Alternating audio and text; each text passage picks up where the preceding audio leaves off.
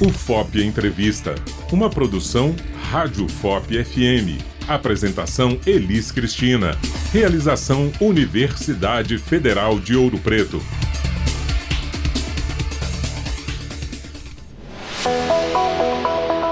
Olá para você que está sintonizado na Rádio FOP FM. Começa agora mais uma edição do FOP Entrevista. E no programa de hoje vamos abordar a doença leucemia. De acordo com a estimativa do INCA, o Instituto Nacional de Câncer, no período entre 2023 e 2025, mais de 11 mil casos da doença serão diagnosticados no Brasil. Ainda conforme o Instituto, só no ano de 2020 foram registrados mais de 6 mil óbitos no país em decorrência da doença. E para falarmos sobre a doença, eu recebo aqui, nos estúdios da Rádio FOP, o especialista em anatomia patológica e citopatologia pela Faculdade de Medicina da Universidade Federal de Minas Gerais e atualmente professor adjunto da Escola de Medicina da UFOP, Dr. Gustavo Meirelles Ribeiro. Seja bem-vindo ao UFOP Entrevista, professor. Olá, bom dia a todos, bom dia aos ouvintes da Rádio FOP FM. Bom dia, Elis. Prazer estar aqui com você para participar desse programa.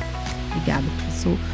E para iniciarmos então, doutor, a nossa, o nosso bate-papo, a nossa entrevista, eu gostaria que você explicasse o que é a leucemia e se existe tipos dessa doença. Então, é muito importante a gente considerar que a leucemia é um tipo de câncer, mas é um tipo de câncer diferente, porque quando a gente fala em câncer, a gente pensa sempre num tumor, né, que vai é, nascer em algum lugar, que depois ele pode se espalhar para outros lugares. No caso da leucemia, ela já nasce no sangue, então ela nasce nasce em todos os lugares do corpo. Né? A leucemia é, uma, é um tumor maligno, né? mas a gente nem vai chamar de tumor, porque ele não faz o tumor. É, e ele vai é, estar presente, né? Uma neoplasia maligna, um câncer que está presente no sangue. E ele nasce né, na medula óssea. A medula óssea é uma parte né, interna do osso onde o sangue nasce. O sangue ele é produzido na medula óssea. E existem três elementos principais no sangue que são produzidos dentro da medula óssea, que seriam os glóbulos vermelhos, que são as hemácias, os glóbulos brancos, né, que são é, responsáveis pelas reações inflamatórias, pela defesa do nosso corpo, né, nosso organismo,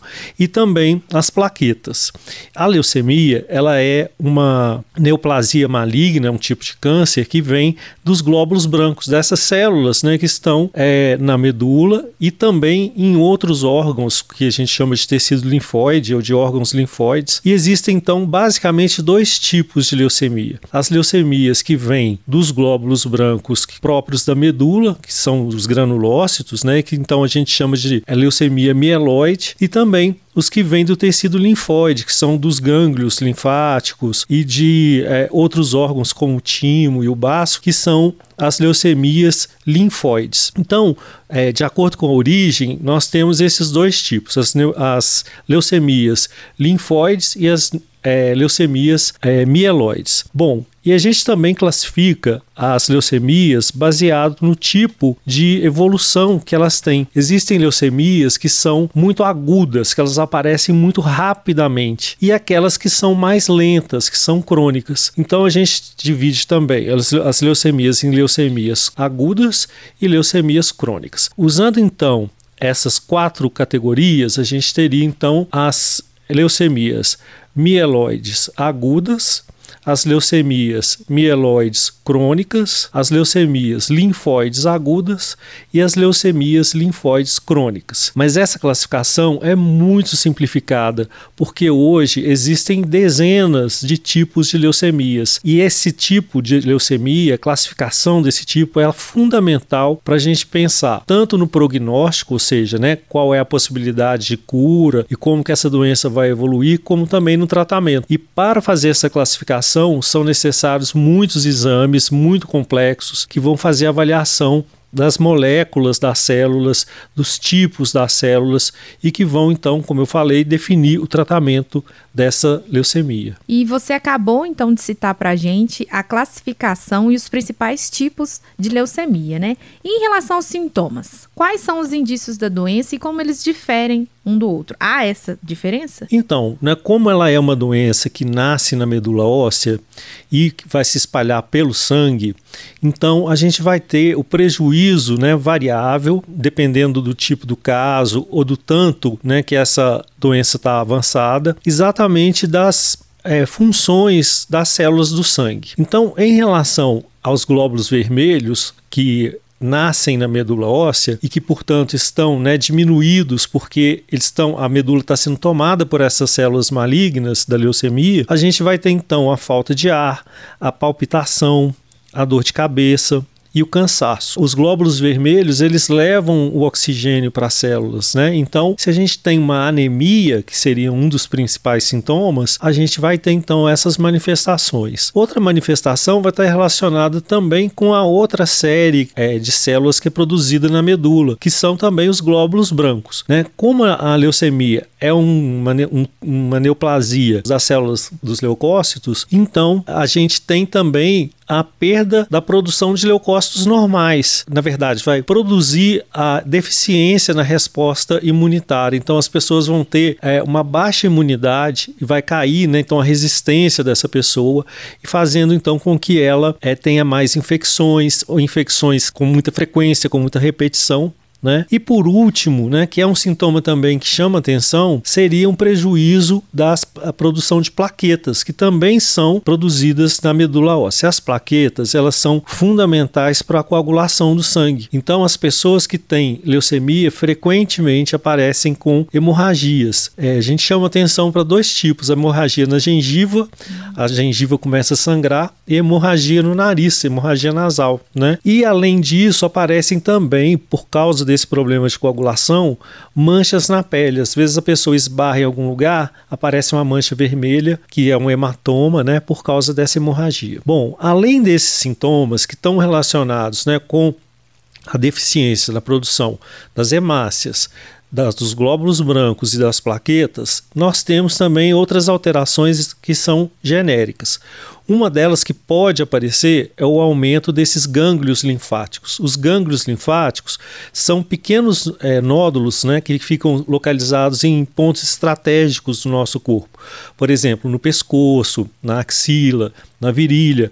E eles podem estar aumentados geralmente sem dor, né? Quando tem dor a gente chama de íngua, né? Uhum. Então, quando eles aumentam sem dor, a gente pode é, também achar é, que pode ser um sintoma de uma leucemia. Existem muitas outras causas de aumento também desses gânglios. Então, o fato de ter um gânglio aumentado não quer dizer que é leucemia, mas na leucemia eles podem estar aumentados. Outra coisa que chama atenção é uma febre, né, de origem às vezes não conhecida, a pessoa está com febre, não sabe explicar por quê, e suores noturnos, a pessoa acorda né, à noite é, toda molhada de suor. Isso também é uma coisa comum. Um desconforto abdominal pode aparecer, então uma, uma dor, um incômodo na região da barriga por causa do aumento, né, que pode acontecer do baço ou do fígado, dores nos ossos, nas articulações e existe uma possibilidade, que é mais raro, né, da leucemia alcançar o sistema nervoso central, que é um, uma situação muito grave, né? Nesse caso podem surgir então dores de cabeça, vômitos e às vezes até desorientação em relação ao tempo, ao espaço. E doutor, há exames específicos para diagnosticar essa doença? Então, é muito importante a gente frisar que a, a leucemia deve ser diagnosticada o mais rapidamente possível. E para isso é necessário então que a pessoa né, tenha é, essa iniciativa de procurar um médico logo no início dos sintomas. O primeiro exame que é feito para o diagnóstico é extremamente simples e barato, que é o hemograma, o exame de sangue normal. Em geral, o hemograma já vai fazer esse diagnóstico, que a gente vai perceber que existem células circulando no sangue que são anormais, que são glóbulos brancos em uma quantidade muito aumentada e eles são anormais. Depois que é feito esse diagnóstico no hemograma, existem vários outros exames que são necessários para, como eu disse no início, definir o tipo da leucemia. E aí o tipo da leucemia vai definir também o prognóstico, ou seja, né, como essa doença vai evoluir, se ela vai ser mais grave, se ela tende né, a ser mais grave ou menos grave, e também o tratamento. Então, esses exames que são feitos depois do hemograma, que é o exame simples, barato, que pode ser feito qualquer unidade de saúde, né?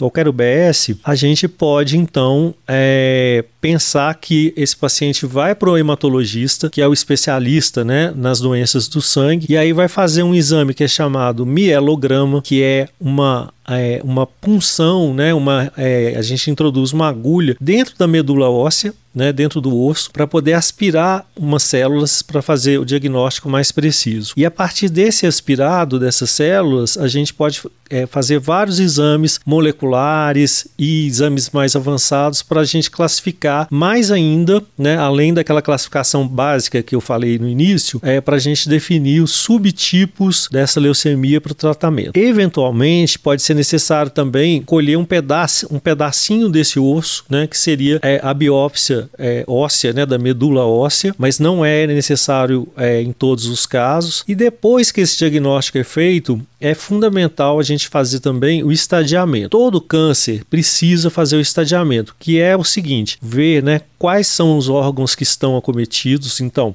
eu falei que a leucemia, né, é um, um câncer que é do sangue e que fica no sangue. Mas ele pode também alcançar outros órgãos, né, como o baço, como o fígado e até o sistema nervoso central, que seria uma forma mais grave. Então, depois que é feito esse diagnóstico, o estadiamento ele define, né, qual é a evolução da doença, se a doença está mais avançada, se a doença ainda está na fase inicial. Essa doença, né, a leucemia, ela é mais frequente em qual faixa etária? Ou qualquer pessoa pode ser diagnosticada? A leucemia, ela é uma das doenças que acometem praticamente todas as faixas etárias, mas existem alguns tipos que são predominantes em determinadas faixas. Então, por exemplo, a leucemia linfóide aguda, ela é o tipo de câncer mais comum nas crianças. Em torno de 2 a 5 anos de idade, né, é, os tumores malignos nas crianças, felizmente, né, são raros, mas a leucemia corresponde a um terço dos casos de câncer em crianças, a leucemia linfóide aguda que é um tipo muito grave, que evolui muito rapidamente. Né? E nos adultos já predominam outros tipos de leucemias. Né? Então, a leucemia, por exemplo, mieloide aguda, ou então a leucemia mieloide crônica. E nos é, idosos acontecem mais os tipos da leucemia é, linfóide crônica.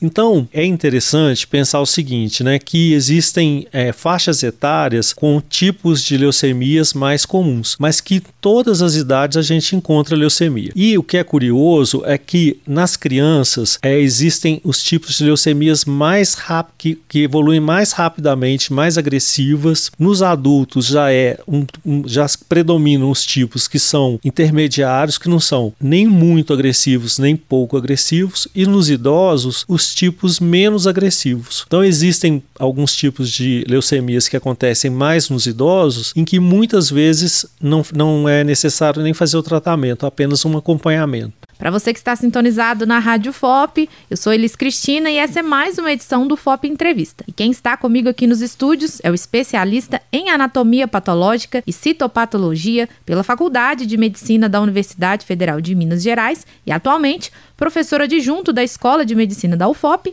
o doutor Gustavo Meireles Ribeiro. E doutor, a leucemia tem cura? Como é feito então o tratamento? Então, Elis, eu acho que é muito importante a gente falar sobre esse termo cura, porque no câncer, né, a gente tem duas fases, né? A primeira fase em que a gente é, trabalha com o desaparecimento do tumor, né? Seria assim um tratamento para poder fazer com que essas células, no caso da leucemia, desapareçam do sangue, né? Seria primeiro a gente buscar o que a gente chama de remissão. Então a remissão, ela é uma fase do tratamento que parece que curou, porque as células somem, mas ainda é necessário que a gente mantenha um tratamento para que depois de um tempo a gente considere que esse câncer curou. Então, é muito comum, né, a gente falar assim, ah, alguém estava fazendo um tratamento e já curou, com seis meses, com um ano, né? É importante a gente pensar que houve a remissão. Pode ter acontecido a cura também? Pode, mas sempre é necessário a gente acompanhar a pessoa, o paciente por mais tempo, para a gente ter certeza que houve a cura. Mas, né, no caso da leucemia, a grande maioria delas tem cura. É necessário fazer um tratamento, né? Como eu falei, as células estão espalhadas no sangue, no corpo todo. Então, o tratamento para né, os tumores malignos ou os, os cânceres, né, que estão no corpo todo, que estão em mais de um órgão, são tratados com a quimioterapia. Então, na quimioterapia, a gente tem essas três fases né, que são é, necessárias para que a gente tenha a possibilidade de cura. Nem sempre ela vai ocorrer, mas para que a gente consiga, então, né, a gente vai fazer uma fase que é chamada de indução, que é para acabar com essas células malignas, mas a gente sabe que podem ter ficado ainda algumas células. Depois dessa primeira fase, né, que a gente espera que essas células vão desaparecer no sangue, no caso da leucemia, a gente tem uma fase que é chamada de consolidação, que é uma fase que a gente vai trabalhar com medicações até mais fortes do que na primeira fase, que é para tentar realmente alcançar a cura. E na terceira fase, que é chamada manutenção, o paciente vai tomar ainda alguns medicamentos, mas mais leves, e vai ser observado durante o tempo. Existem é, leucemias, como aquela que eu citei é, que acontecem nas crianças, né, a leucemia linfóide aguda, que ela precisa de um tratamento muito rápido, porque senão ela mata muito, muito rapidamente. E é esse tipo, por exemplo, né, é necessário um tratamento por muito tempo, por cerca de 3 a 4 anos. E existem outras né, que o tratamento é mais curto, pode ser de seis meses, de um ano. Então, isso vai depender muito do tipo de é, leucemia para a gente pensar no tempo de tratamento e na possibilidade de cura. Existem algumas que não têm cura, mas têm controle, né, em que a pessoa vai tomar remédio o resto da vida, mas que vai ser controlado e que provavelmente é, pode sobreviver né, e morrer de outra causa, sem ser dessa leucemia também. Além da quimioterapia, existem muitos, muitos tratamentos é, recentes, novos, né, que são muito específicos para cada tipo de é, leucemia. E aí a gente vai chamar atenção né, para os tratamentos que são chamados de alvo específico, a imunoterapia e também, às vezes, os transplantes de medula. Né? São tratamentos mais avançados que servem como ferramentas para é, fortalecer esse tratamento ou quando esse tratamento não funciona, ele pode ser acionado também como é o caso do transplante. E de que forma, então, nós podemos prevenir a doença? Então, olha só, Elis, a gente não tem uma forma muito é, definida ainda é, de como prevenir a leucemia. A leucemia, né, as causas da leucemia, elas não estão ainda bem definidas. Quando a gente trabalha né, o mês do fevereiro laranja, que é um mês para a gente pensar né, em trabalhar a, a ideia da leucemia seria uma abordagem muito mais sobre o conhecimento da doença, sobre como a gente pode pensar em fazer o diagnóstico e o tratamento da forma mais precoce possível, mais cedo possível, mais isso do que propriamente a gente ter uma forma de prevenir. Entretanto, tem algumas é, questões que estão relacionadas com é, a leucemia, muito embora isso não sejam os, é, as principais causas, né? Então, a primeira delas é o tabagismo tabagismo. Então, o, o hábito né, de fumar ele está relacionado com um aumento do risco da pessoa desenvolver é, leucemia. Outra coisa seria exposições né, a agentes tóxicos. Né? Então, é, a exposição a agrotóxico, exposição ao benzeno, que é uma substância que está presente, por exemplo, nos derivados de petróleo, é, ao formaldeído, que é o formol, né, que está presente, por exemplo, na própria é, medicina, né, em laboratórios e também, né, agora é proibido, mas também esteve presente nos salões de beleza, né? Para fazer tratamento de, de, cabelo. Então, existem é, algumas coisas que estão associadas com um aumento do risco, mas é, não é, né? É importante a gente dizer que não são essas, esses fatores que são os que mais poderiam causar a leucemia. Então, qual seria a melhor forma de prevenção? Conhecer o que é a leucemia e saber que é necessário fazer o diagnóstico precoce. Se tiver alguma manifestação, né, sangramento na gengiva, aumento de linfonodos, né, são esses nódulos é, no pescoço ou no, na axila ou na região inguinal, né, anemia, alterações no sangue, procurar o médico para tentar fazer um diagnóstico que na maioria das vezes não vai ser leucemia, mas que de repente, se for, vai ter a possibilidade de fazer um tratamento precoce. E doutor, um outro dado emitido pelo INCA, né, que é o Instituto Nacional de Câncer, dentro desse período entre 2023 e 2025, a estimativa é que a doença seja diagnosticada mais em homens do que em mulheres. Quais então são os principais fatores de risco associados ao desenvolvimento da leucemia nesses públicos? E de que forma é possível reduzir o risco da doença? Então, como a gente já falou, né, não existe ainda uma explicação do porquê que a leucemia acontece na maioria dos casos. Né? E também na literatura não existe uma explicação do porquê que ela acontece mais nos homens. Mas né, a gente sabe, e aí fazendo essa ressalva, né, que não são as principais causas né, de leucemia, mas são fatores de risco, que os homens né, têm é, o hábito de fumar maior do que das mulheres, estatisticamente, né? E também, estatisticamente, estão mais expostos a esses fatores, como agrotóxicos, é, o trabalho né, no campo, ele ainda é predominante das pessoas do sexo masculino. Muito embora, né, também as mulheres têm é, participado muito também dessas atividades. Então, a gente não saberia explicar qual era, né, qual seria o motivo é, dele, é, da, da, leucemia acontecer mais é, entre os homens. E também reforçando né, qual seria a forma da gente tentar né, diminuir então esse número de casos. Não tem ainda nenhuma proposta na medicina que seja eficaz para prevenir a leucemia. Mas aí, mais uma vez, falando da importância do diagnóstico precoce. Como todo tipo de câncer, quando ele é, é diagnosticado no início, ele tem muito mais chances de cura e ela, é, a doença pode ser controlada mais facilmente. E professor, você citou anteriormente o mês de fevereiro que é marcado como o mês da realização de ações de conscientização sobre o combate à leucemia. De acordo também com a estimativa do INCA de 2023, a doença ela ocupa a décima posição entre os tipos de câncer mais frequentes. Isso é um alerta para que a patologia seja debatida não só nas campanhas, né?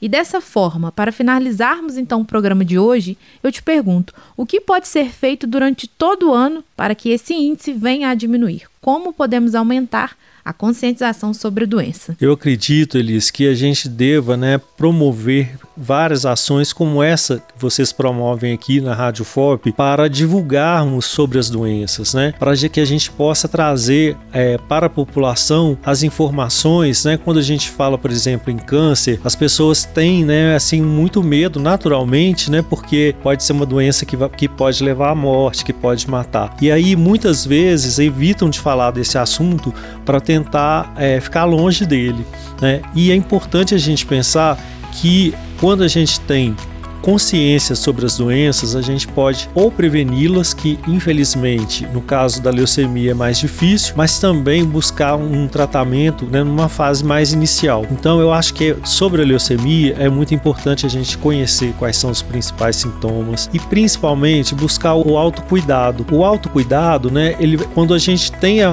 percepção do nosso corpo, quando a gente conhece que tem alguma coisa diferente acontecendo e quando a gente busca ajuda, né, pode ser uma é, de, de, um aconselhamento com alguém, mas também né, ir ao, posto, à unidade né, básica de saúde, procurar o médico é, periodicamente para que possa realmente ter um controle né, sobre é, o seu corpo, saber o que é está acontecendo com o seu corpo. Professor Gustavo, eu quero te agradecer pela presença aqui nos estúdios da Rádio FOP. É sempre um prazer receber você para debater assuntos tão importantes como esse, como a leucemia. Eu que agradeço por estar aqui hoje com vocês, também muito prazer. Queria é, desejar a todos os ouvintes né, bastante saúde, bastante consciência que esse assunto não seja né, restrito ao mês laranja, né, é, o fevereiro laranja, mas que possa durante todo o ano estar presente é, na medida em que nós possamos prevenir ou tratar as doenças da melhor forma possível. É isso, e chegamos ao fim de mais um FOP Entrevista. Eu sou Elis Cristina e te convido a ficar por dentro de todas as nossas produções pelo site radio.fop.br e também pelas redes sociais. No Instagram e no Facebook é só procurar por Rádio FOP. Já nos principais tocadores de áudio, basta procurar por o FOP Popcast. A monoplastia desse episódio é de Danilo Nonato. Até a próxima edição!